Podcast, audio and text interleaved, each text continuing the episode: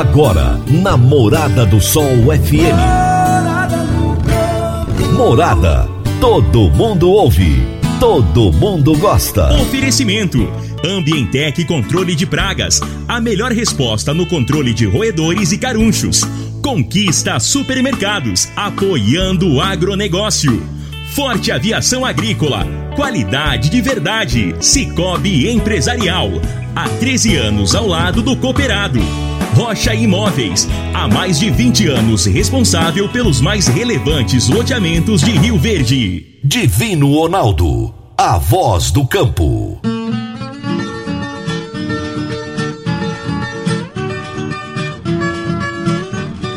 Boa tarde, meu povo do agro, boa tarde, ouvintes do Morada no Campo, seu programa diário para falarmos do agronegócio de um jeito fácil, simples e bem descomplicado, meu povo. Que alegria! Começando bem a semana, melhor dia da semana, com certeza é segunda-feira. Segunda-feira é aquele dia que a gente já chega aqui descansado, já teve o um final de semana para fazer as coisas que a gente gosta ou até para se cansar, né?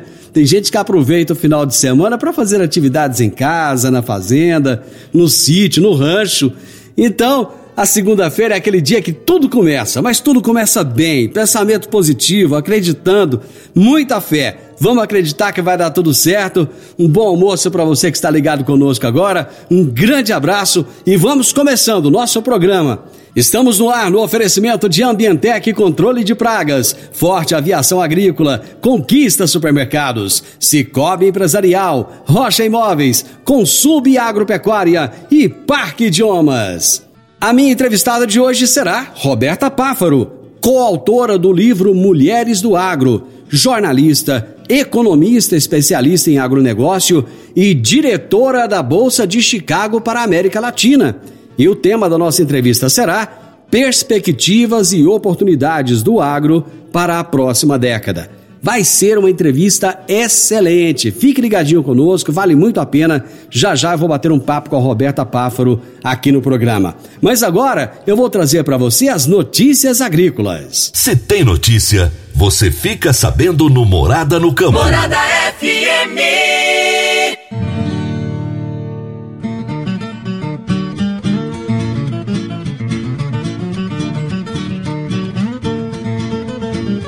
Por meio de recursos do Fundo Constitucional de Financiamento do Centro-Oeste, o FCO, para Goiás, na modalidade rural, foi investido 1 bilhão e 300 milhões de reais em estabelecimentos rurais goianos, de janeiro a novembro de 2020, através da contratação de 4.564 financiamentos no estado.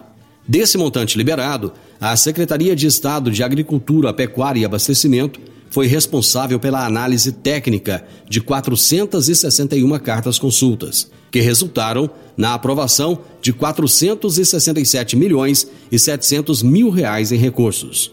Esse resultado integra a edição de janeiro do Boletim Agro em Dados.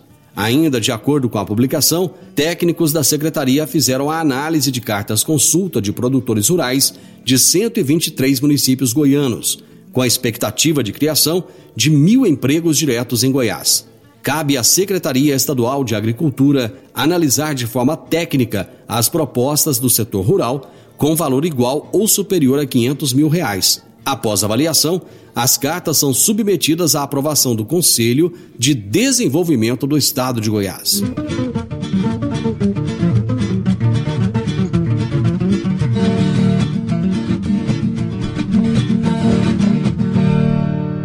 Referência em produção e produtividade, o agro goiano se destacou nas exportações em 2020, tornando o estado um dos principais mercados agrícola e pecuário do mundo. De janeiro a dezembro do ano passado, o setor somou quase 6 bilhões e 340 milhões de dólares em exportações, o que representa 78,1% do total comercializado pelo estado, de 8 bilhões e 110 milhões de dólares. O maior destaque é o complexo soja, responsável por 51,99% das exportações do agro no estado em 2020, somando 3 bilhões e 290 milhões de dólares.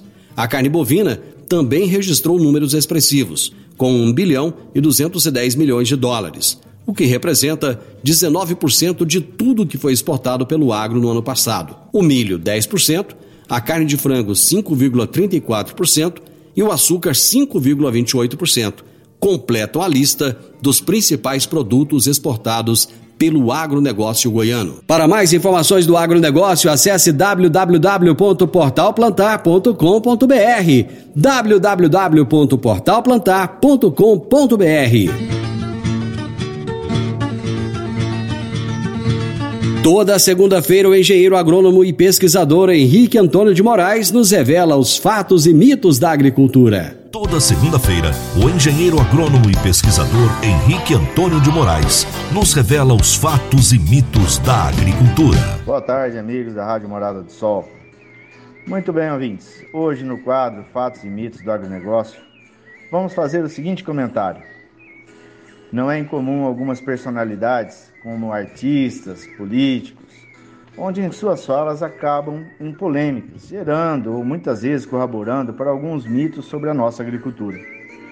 No último dia 12, o presidente francês, o Sr. Macron, Emmanuel Macron, acredita que fazer o papel de bom moço, é, preservador do meio ambiente, deu uma declaração um tanto polêmica e que causou certo constrangimento junto ao nosso agronegócio ampliando ainda mais o debate sobre aonde é produzida a soja brasileira. Ressalto que essa soja brasileira obteve recorde de exportação na safra passada, de 2020, em 100 bilhões de dólares. Sem querer politizar, ainda mais porque este não é o objetivo deste quadro, mas essas personalidades poderiam buscar mais informações a respeito de suas declarações, pois elas possuem responsabilidades elas são grandes influenciadoras. Segundo o Sr. Macron, abre aspas, continuar dependendo da soja brasileira e endossar o desmatamento da Amazônia. Somos coerentes em nossas ambições ecológicas. Estamos lutando para produzir soja na Europa. Fecha aspas. Em uma postagem de seu Twitter. Vamos aos fatos. A França irá produzir soja aonde? Do volume importado pela União Europeia, 5 milhões que vão para a França. Esta, por sua vez, tem uma produção atual de 200 mil toneladas. Isso ela é irrigada a um custo altíssimo, e o que representa apenas 5% de sua demanda. Segundo o jornalista Alexandre Garcia, em seu quadro na CNN, abre aspas, somente o município de Sorriso, no Mato Grosso, produz seis vezes isso Fecha aspas. Com seu potencial atual e sua demanda, a França necessitaria plantar cerca de 2 milhões de hectares. Os resultados da agricultura brasileira onde estão? Somos uma potência agrícola. Por vocação, possuímos 66,3% da vegetação protegida e preservada. Desses 66%, 20% estão dentro das nossas propriedades rurais, preservadas de fato e por leis severas. De todo o território nacional, utiliza-se apenas 7,8% para as lavouras, todas as culturas, incluindo ainda as nossas florestas plantadas. Pergunto a vocês: onde estão as florestas nativas francesas? Diretamente sobre a Amazônia, onde vem a sua soja.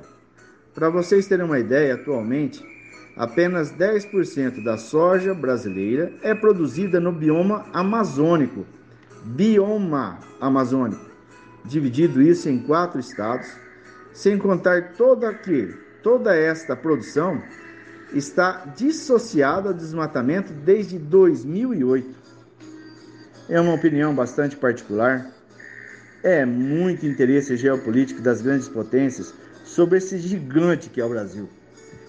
E eles reconhecem o potencial que temos e também reconhecem o potencial do povo brasileiro, um povo que não desiste nunca.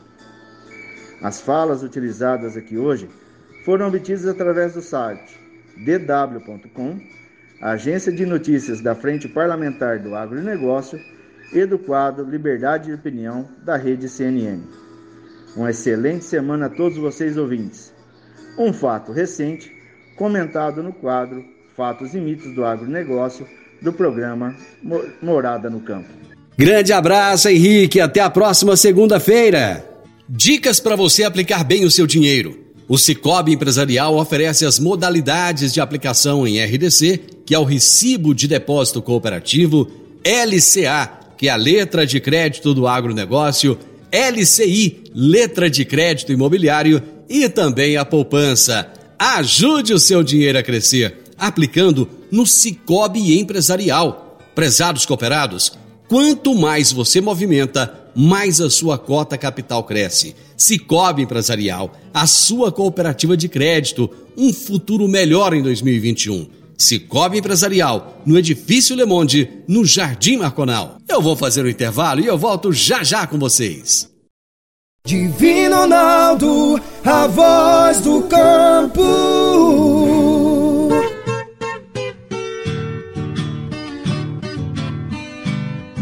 Adquirir um imóvel, seja um lote, casa ou apartamento, é a realização de um sonho. Mas para que essa aquisição seja repleta de êxito, você precisa de um parceiro de credibilidade. A Rocha Imóveis, há mais de 20 anos, é a responsável pelos mais relevantes loteamentos e empreendimentos imobiliários de Rio Verde. Rocha Imóveis, na Avenida Presidente Vargas, número 117, no Jardim Marconal telefone 3621 0943.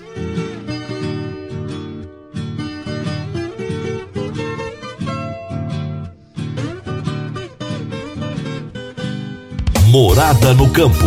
Entrevista. Entrevista.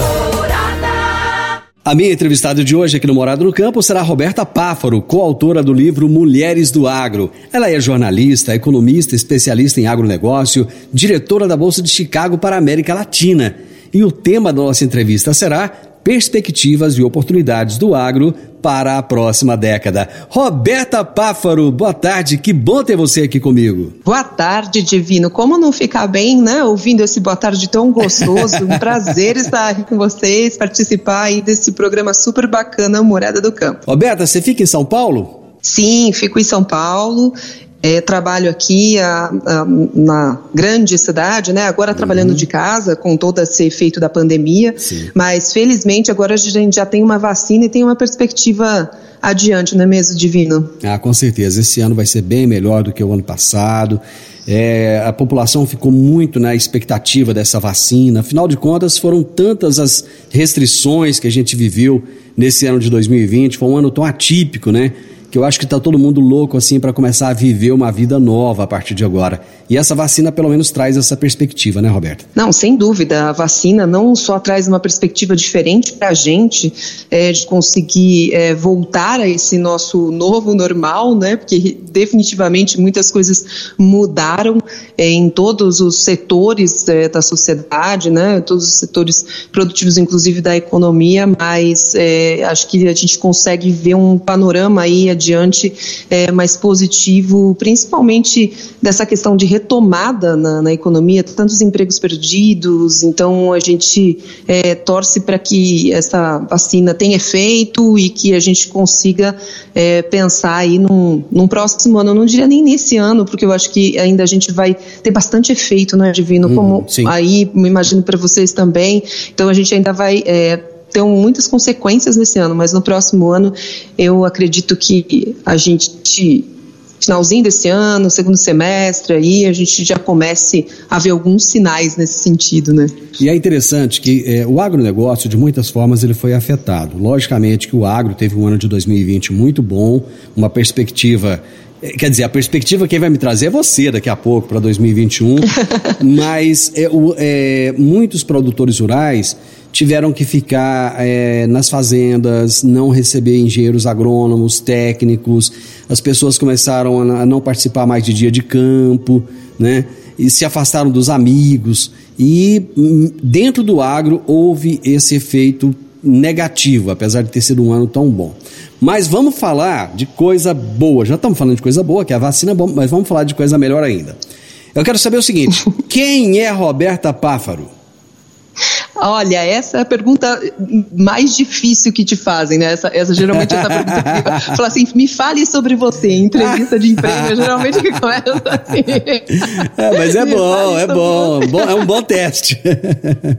Olha, eu diria que eu sou é, um, um, um ser é, que veio para aprender, que a gente aprende a cada dia, não é verdade? A gente está é, tá cada dia é, com uma nova lição, mas é, hoje, com um prazer estar com vocês, só para falar um pouquinho, eu sou formada em jornalismo, eu fiz um MBA em economia pela USP, depois, enfim, eu, eu me especializei em agronegócio, trabalho também para a Bolsa de Chicago, já tem é, quase 13 anos, então um pouco nessa área de gestão de risco, que a gente fala tanto, que é importante, né, para o produtor também levar a bolsa é, em consideração e pensar que ele pode utilizar isso como uma, uma ferramenta para otimizar o rendimento dele, né, não é, pensar que está distante. Né? Então, assim, a gente trabalha muito nessa questão de desmistificar o mercado, justamente falar como você utilizar, fazer hedge, é, tentar entender essas incertezas que a gente tem à frente, como é, aproveitar o momento certo para vender, né? Você pode vender, o, o,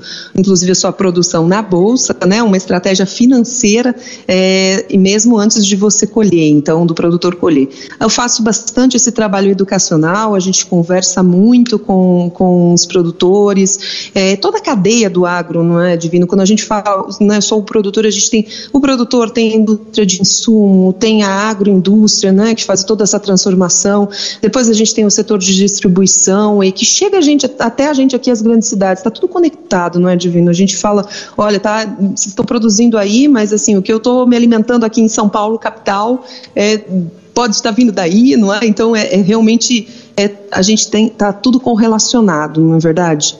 Eu sempre, eu, eu, de vez em quando eu tenho entrevistado pessoas daí de São Paulo. Vira e mexe eu estou entrevistando alguém daí. E, e, eu costumo fazer uma pergunta, essa pergunta é recorrente, eu vou fazer para você também. Como é que alguém uhum. que mora lá em São Paulo, essa cidade grande e tal, essa metrópole, é, se embrenhou aí nos caminhos do agro? Como é que começou essa coisa na sua vida? Vamos lá. É, eu te falei, eu trabalhava em, é, em jornalismo Isso. e eu tive uma passagem como jornalista pelo Canal Rural. Foi ali que eu brinco que eu, eu comecei a, a, a aquela dose de agronegócio, né? Eu comecei na veia ali. Hum. E aí eu sempre gostei muito de economia e eu comecei a entender que como estava tudo correlacionado. Então nessa minha passagem pelo canal rural eu já tive um, um contato é, direto com esse meio e eu já gostei e eu comecei a, a estudar na sequência. Eu passei na época para Record, eu trabalhei na TV Record por, um, por uns dois anos, dois anos, quase três anos na verdade. E aí eu passei a fazer um MBA em economia. Então eu fui fazer esse MBA. Nesse meio período, a, a Bolsa estava abrindo um escritório no Brasil foi lá por 2018, no finalzinho de 2018. Então eles tinham firmado uma parceria com a B3, que hoje é B3, né, que uhum, na sim. época era BMF Bovespa. Isso. E eles tinham firmado, então é, eles iam abrir um escritório aqui no Brasil. E eles estavam procurando uma pessoa na época para assumir, para cuidar da parte administrativa. E imagina que eu, tava, eu trabalhava em TV, já tinha uma carreira em, em TV é, de quase aí 10 anos, desde que eu estava na faculdade eu, eu já atuava na, na, nessa área de comunicação dentro de TV. E aí é, eu tive, teve essa oportunidade de trabalhar para montar o escritório. Então tinha uma pessoa que ficava direto com o contato, o relacionamento com clientes e estava desenvolvendo o negócio da CME junto com a parceria com a BMF Bovespa na época aqui. E eles me convidaram então é, para começar a montar esse escritório. Na época foi uma transição, é, eu fiz entrevista e eles me chamaram. E imagina, Divino, é, muita gente olhou para mim e falou assim: você tá maluca? Você tem uma carreira em TV, em comunicação. Como é que você vai agora é, montar um escritório e você vai para uma área completamente nova, né? Mercado financeiro, você não sabe, um, um, né? vai entrar na, na, Bolsa de Chicago, mas não sei, o que, que é Bolsa de Chicago aqui no Brasil? E assim, eu fui muito questionada, não sei se acontece isso, né? Às vezes quando a gente vai fazer alguma coisa, a pessoa olha para você, você é doida fazer isso? E eu ouvi bastante isso na época, mas eu falei, ah, eu, eu gostaria de tentar, eu tinha terminado o meu MBA em, economia, eu uhum. tinha feito inclusive o meu projeto sobre bolsa, né? Então eu estava é, uma área que eu gostava, já já, tá, já tinha, né? Uma uh, já gostava disso. Que ano, que ano foi isso, Roberto? Isso foi em 2009, 2009. quando eu entrei na Bolsa. 2009. Comecei a trabalhar em 2009.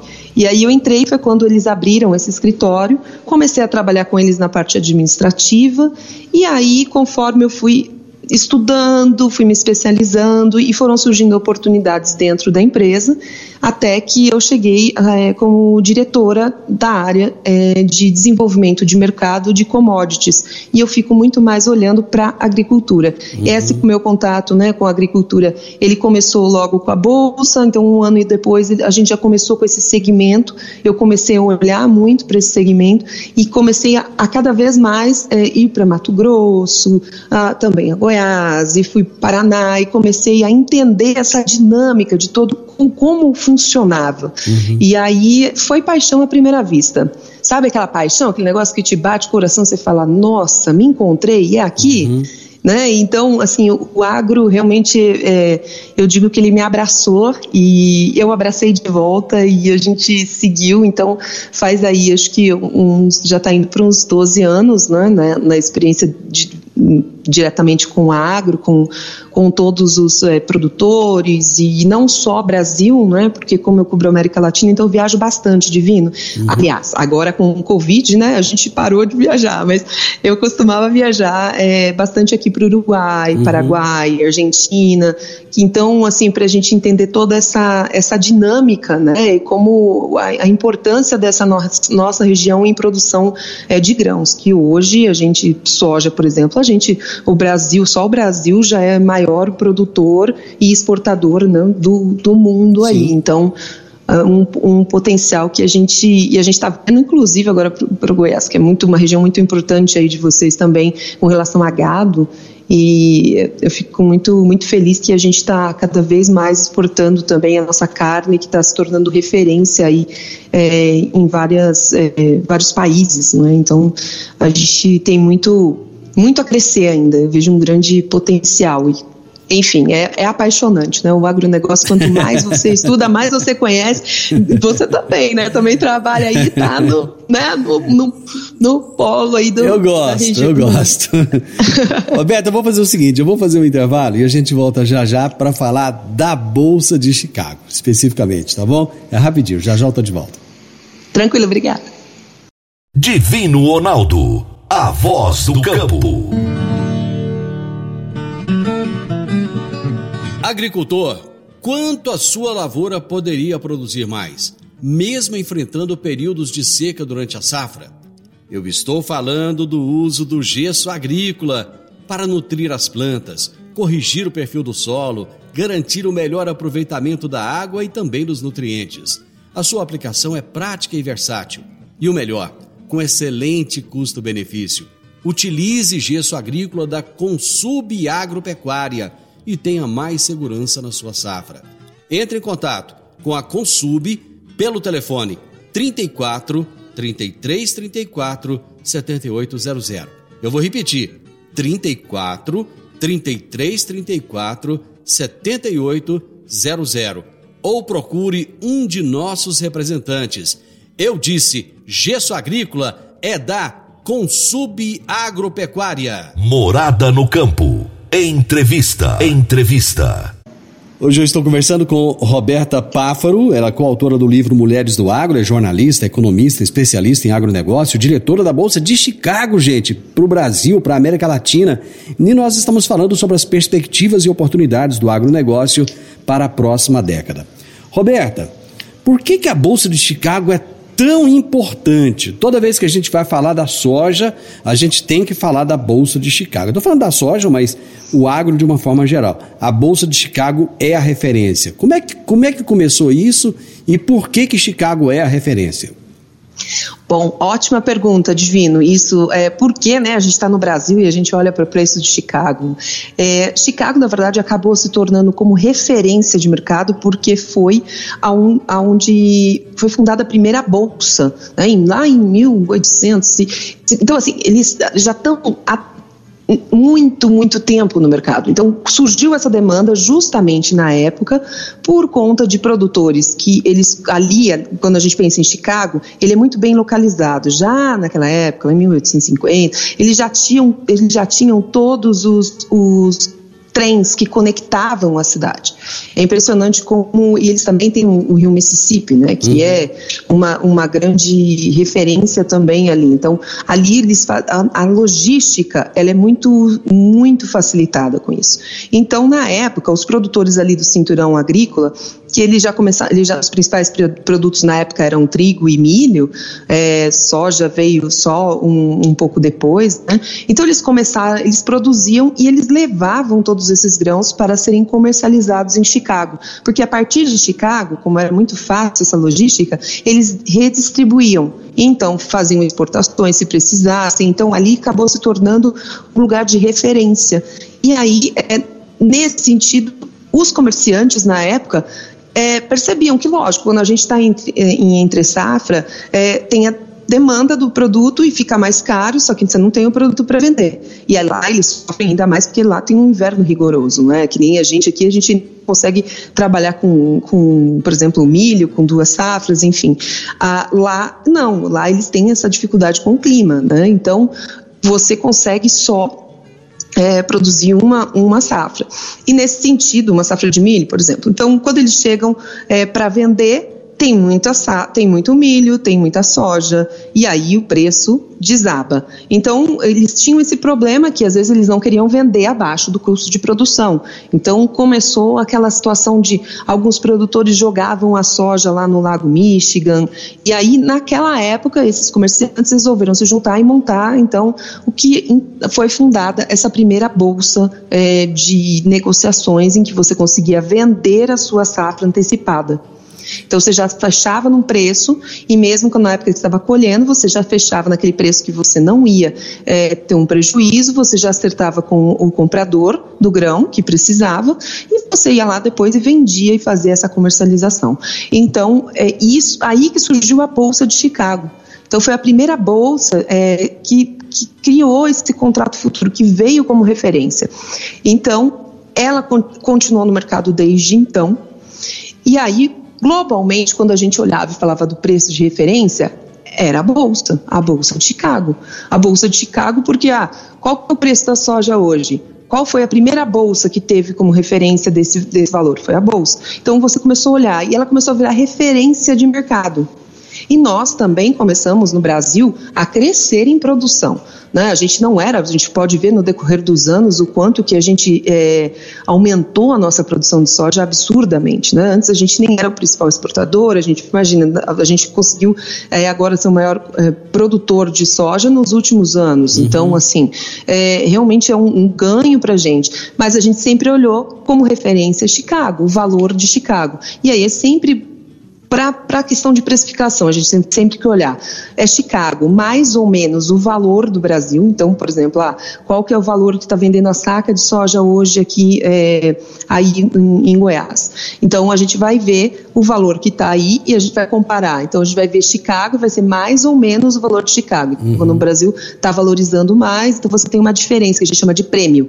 Então, são sempre é, três pontos que a gente tem que olhar. E o câmbio, né? Que o câmbio uhum. influencia Sim. muito.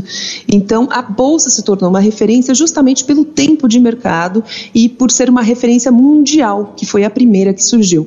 Então é por isso que a gente sempre olha Chicago mais ou menos o valor para de definir o valor do, da soja Brasil. Agora deixa eu mudar um pouco a perspectiva. É, quais são os olhos de Chicago para o Brasil? Como é que a Bolsa de Chicago vê o Brasil? Olha, é um, um, mercado em potencial. Então, assim, a gente realmente é, hoje para a agricultura a América Latina e principalmente esse Cone Sul que a gente chama, né, que a gente trabalha aí Argentina, Paraguai, Uruguai, Brasil, é, um pouco de Bolívia também. Então, assim, a gente acredita que é um potencial muito grande, principalmente, lógico, o Brasil. E contanto que a Bolsa, no ano passado, é, desenvolveu um, um, uma parceria com a B3, né, com a Bolsa aqui, e desenvolveu um contrato de soja sul-americana, que foi lançado em outubro do ano passado. Então, para você ter uma ideia da importância, como eles enxergam é, esse crescimento do mercado e como novas é, ferramentas para gestão de risco, de preço, é, devem ser é, lançadas. Então, esse contrato ele reflete o preço de exportação é, de soja Santos, com referência no Porto de Santos. Então, é, é uma outra maneira também é, de poder fazer essa gestão de risco. Então, por exemplo, ah, se hoje a China está comprando é, do Brasil e ela precisa fazer, ela precisa ter esse preço, esse preço de referência da soja que ela está comprando de Santos, então ela pode hoje olhar na Bolsa de Chicago e ter também essa referência de preço. E pode tomar alguma, fazer alguma estratégia nesse sentido. Para o produtor que está aí, por exemplo, é, a gente está falando, ah, o produtor que está escutando a gente aí, Divino, que está em Goiás, por exemplo, ele, tá, ele, ele precisa ter uma ideia de quanto que está o preço de exportação de soja em Santos. Uhum. Então hoje ele tem essa referência que antes era um, um número que até então é, era muito difícil de se calcular. Então hoje você consegue é, ter essa referência de preço de exportação Santos para poder de repente calcular o teu preço é, na tua região. A primeira vez que eu ouvi e falar, a primeira vez que eu ouvi falar em RED, eu acho que tem uns 15 anos por aí. Eu achei aquilo tão esquisito, tentei entender aquele conceito. É, cheguei a falar com alguns produtores, mas, é, enfim, poucas pessoas me deram informações. Né? Uhum. Mas hoje falar em RED já é uma coisa muito mais comum. Os produtores eles, eles têm noção do que é, eles fazem RED. Vamos trazer aí uma definição do que, que é o RED? Olha, Red, eu até costumo falar, o problema é que como a gente importou muito todos esses conceitos, como eu te falei, a gente é, acabou vindo né, de Chicago, Estados Unidos, que começaram com todo esse essa ferramenta, né, desenvolveram isso e a gente acabou, a gente tem muitos termos em inglês e acaba sendo mais difícil para a gente entender. Mas se a gente pensar em Red, a tradução mesmo para o português é cerca então, é, por que, que você cerca uma fazenda? Para que, que você cerca a tua, a tua casa? Você coloca uma cerca? É... Para ter segurança, para não ser invadida, para uma série de fatores, né? Uma proteção, não é? Proteção. É uma proteção. Isso. Então, é a mesma coisa. Então, a gente pensa, o RED, ele é uma ferramenta de proteção de preço. Então, por exemplo, se hoje, é, é, é simples assim, se hoje eu estou vendendo, hoje eu estou vendo que o preço lá de, de exportação no porto está a 140 reais a saca. Ah, esse preço, ele é muito bom para mim, porque o meu custo de produção, ele está a 80 reais a saca, o meu cálculo. Uhum. Está custando 80 reais para produzir uma saca de soja.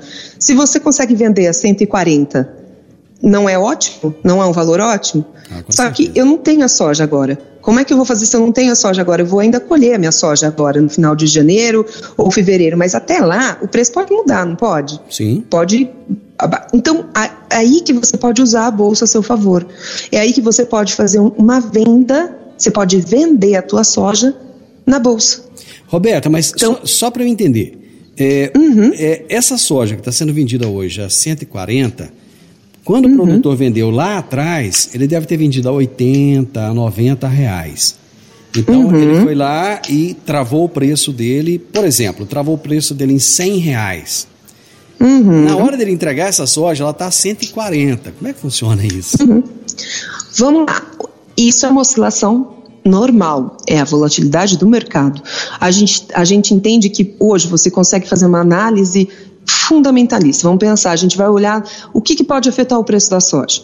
É, o clima, efeitos climáticos, é, pode ser também alguma medida política, né? Então, tem fatores internos e externos. Então, por exemplo, quando a gente vê quando o Trump começou aí essa guerra comercial com a China, consequentemente, isso foi muito bom para a gente, porque a China veio comprar do Brasil.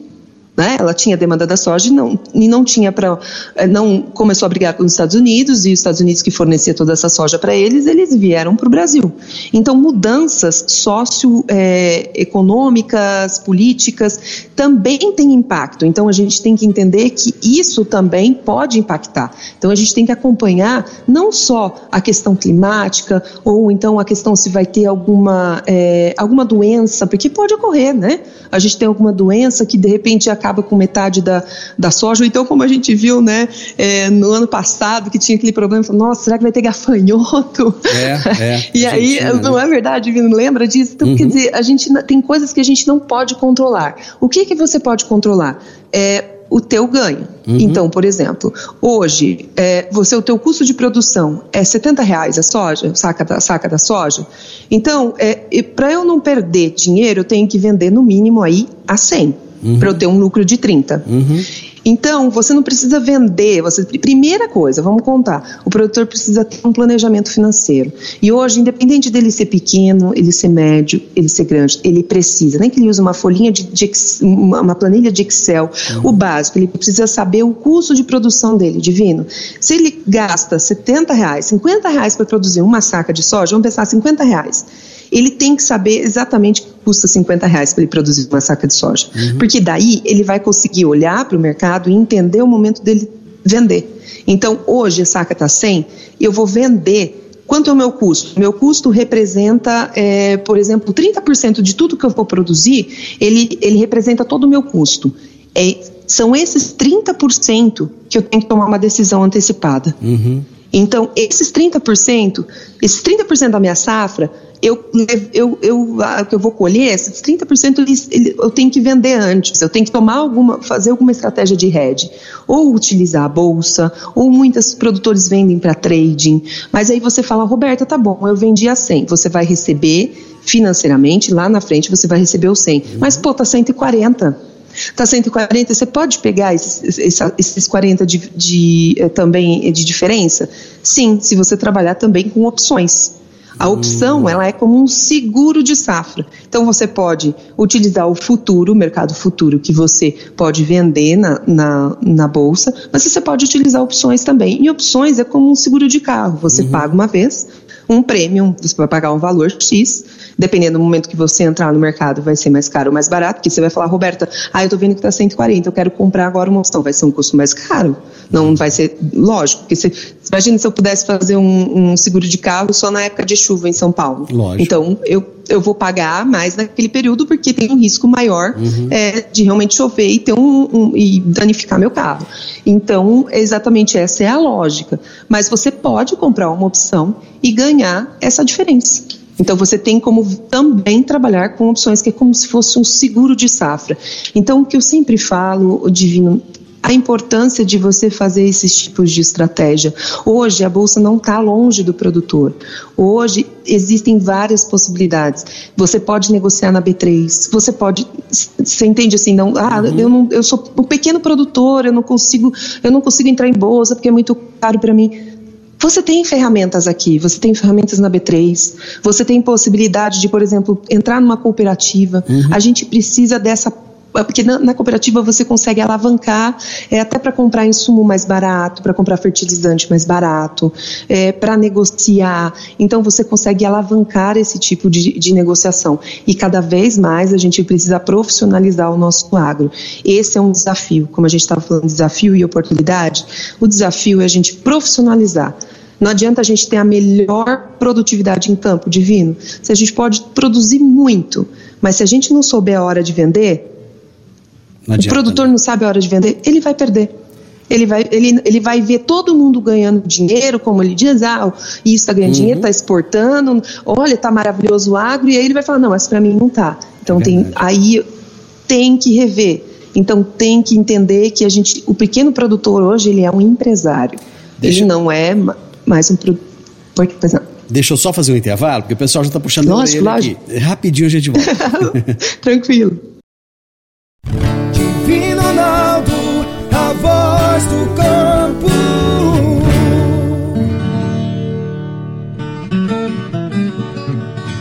Meu amigo, minha amiga, tem coisa melhor do que levar para casa produtos fresquinhos e de qualidade. O Conquista Supermercados apoia o agro e oferece aos seus clientes produtos selecionados, direto do campo, como carnes, hortifrutis e uma seção completa de queijos e vinhos para deixar a sua mesa ainda mais bonita e saudável. Conquista supermercados. O agro também é o nosso negócio.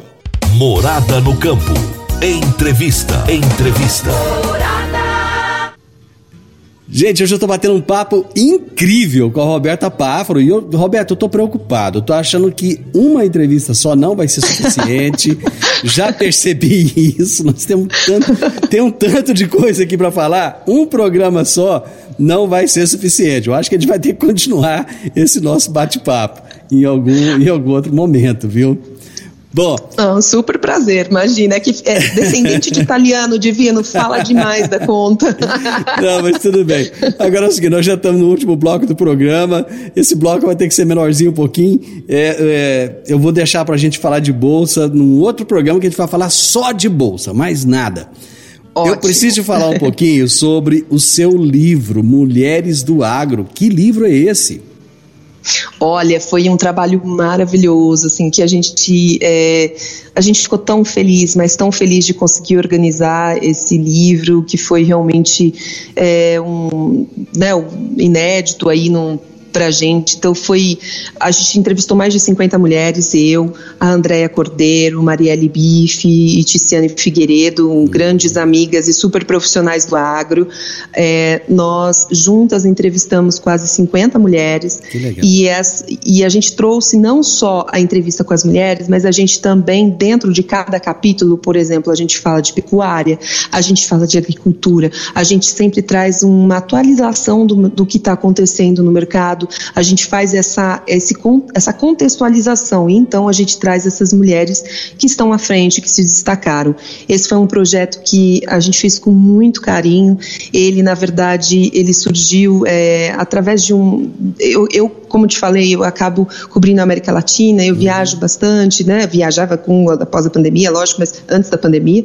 É, então eu acabava vendo muitos produtores e, e, vendo a participação das mulheres em algumas é, de algumas maneiras. E isso eu fui vendo que algumas mulheres começaram a aparecer mais nessas apresentações de mercado, para discutir o mercado, como comercializar é, a soja. E aí, em uma dessas, é, dessas participações, eu, eu, eu, fui a Rondonópolis e eu conheci a Norma Gato. E ela foi quem realmente trouxe essa inspiração, porque ela tem uma história de inspiração incrível. É, o marido dela foi assassinado uhum. é, e ela, ela teve que. Ela, ela, então, até então, só cuidava dos filhos, não tinha conhecimento nenhum de, é, da fazenda em si, ou, né, do, do, como conseguir continuar com, com a propriedade rural e todos os desafios que ela trazia na época. E aí ela conta, ela me contou um pouco dessa história de superação, é, como ela conseguiu é, não só manter essa, essa a, né, propriedade rural dela, como hoje ela tem é, mais quatro, quatro, é, quatro fazendas, enfim. Uhum. Então, assim, é, ela. Sim, exatamente. É, ela é assim maravilhosa. Ela conta como ela, ela passou por todo esse processo. E quando ela me falou isso, eu falei: meu Deus, gente, olha que incrível. Assim, ela ela estava numa época que não tinha nenhuma mulher à frente, né? Uhum. Então, e, e, nisso, quando a gente conversou, eu, eu comecei a conversar com as minhas, minhas amigas, né? A, a Mari, a Andréia, a Tice, a gente começou a trocar ideia e elas também, dentro da, da área de atuação delas, começaram a comentar que também estavam vendo esse movimento. Então a gente falou, por que não contar isso, não é? A gente esse, tem... esse movimento, ele é um movimento no Brasil ou ele está acontecendo na América Latina de uma forma geral? Olha, eu diria que não só a América Latina, mas também é, nos Estados Unidos. É, eu uhum. faço parte de uma associação das mulheres é, também do agro dos Estados Unidos e a gente fala não só o agro dentro da porteira, né, que é uhum. como a mulher ali tocando é, realmente o campo, é, as atividades, mas também a mulher que fica é, na, na, tomada de decisão, na comercialização e a mulher que atua fora do campo, mas que também está envolvida na cadeia do agronegócio, seja na indústria de insumos, seja na indústria de bolsa, como por exemplo eu atuo, seja na, na também na, na agroindústria, né? Uhum. Então, assim, é, nas próprias tradings das grandes companhias. Então, a gente começa a ver e notar isso. Nos Estados Unidos, é, a gente também é, enxerga hoje lá eles têm cerca de 30 mulheres, das, é, 30% das propriedades rurais são tocadas por mulheres, são realmente lideradas por mulheres. Por que a gente está vendo assim? A gente tem um, uma, uma diferença muito grande de vinho entre lá e aqui, que lá é, é uma agricultura completamente familiar. Então, os filhos saíram é, do campo para a cidade. Eles não uhum. voltaram, eles foram estudar e não voltaram. Então você o, o pai e a mãe, né? E, ele, uhum. Eles ficam ali. E aí, então tem essa divisão de tarefas que acaba sendo uma consequência. Então a mulher vai e cuida de toda a parte administrativa e comercialização. Ou a mulher pega o campo e o homem fica na administração. Então assim, é bem interessante essa, essa mudança. No Brasil não. No Brasil a gente vê que com a tecnologia cada vez mais é, a trazendo nova, é, um, inovações para o campo e essa produtividade, a gente vê cada vez mais os jovens eles vão estudar fora, mas eles voltam para o campo. Isso. E quando eles voltam, é uma força nova, uma uhum. força cheia de, cheia de ideia, não é verdade? E isso a mulher também. Então tem muitas falando, mulheres sucessoras. Você falando dessa questão dos Estados Unidos, da mulher na, na, na, fazenda, da divisão de tarefas, isso me lembra que Rio Verde tinha na década de 80, década de 80, uhum. 90, uma colônia norte-americana muito forte aqui uhum. de produtores rurais. E era muito comum você é, chegar lá na, na, na, propriedade rural e a mulher está em cima do trator trabalhando. Às vezes ela levava o, o, a marmita para o marido, enquanto ele estava almoçando, ela estava fazendo o trabalho, gradeando, arando. Enfim, coisa que para o Brasil era um negócio meio estranho, né? Nós até estranhávamos uhum. as mulheres trabalhando. Então, realmente, é, e, mas nos Estados Unidos as propriedades, no geral, são menores também. Né? Aqui no Brasil, é, aqui na nossa região, por exemplo, os produtores plantam de mil hectares acima, né? no geral. Então tem grandes áreas, né? Não, exatamente, esse é o ponto lá. Eles, quando você fala de um hectare, é, para eles é, é, já é uma, já é, já é considerado ali é, um produtor médio. Então, assim, para eles ali é muito, é uma propriedade, assim, são propriedades pequenas. Uhum, sim. E aí eles alavancam e conseguem uma, uma produção maior, significativa. Mas realmente é mais como a gente pensa em uma agricultura familiar. E é engraçado quando a gente vai lá e conversa com um produtor, por exemplo, é, ah, eu sou pequenininho. Eu falo, gente, vocês não sabem o que é ser pequenininho. É, eu já eu conheço aquela região do Corn Belt ali nos Estados Unidos e realmente propriedades muito pequenas. Parece você está andando no campo, parece que você está numa cidade, tão perto que são as casas. Se eu te falar uma coisa, você não vai acreditar. Nosso tempo acabou, você acredita? Conte. Não acredito. Já acabou. Meu Deus. Mas eu quero deixar, eu quero deixar um compromisso firmado aqui de que em fevereiro a gente vai bater outro papo. Você topa? Lógico, será um prazer estar com vocês e um beijo enorme. Muito obrigada aí pela oportunidade. Obrigada também a todos que estão ouvindo a gente. Um grande abraço aí para os meus amigos de, de Goiás. Espero que em breve a gente possa se encontrar novamente. Roberto, muitíssimo obrigado. Você foi muito gentil em me atender e em fevereiro nós vamos bater outro papo aqui no programa, tá bom? Obrigado. Grande abraço.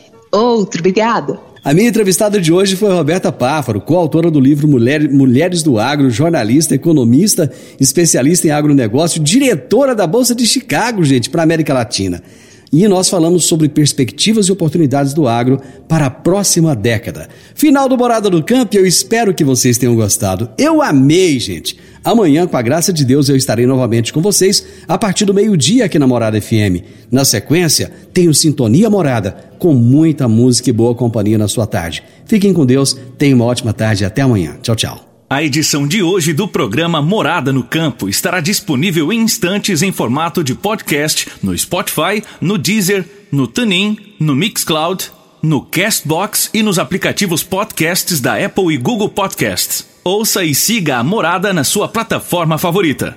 Você ouviu pela Morada do Sol FM. Morada.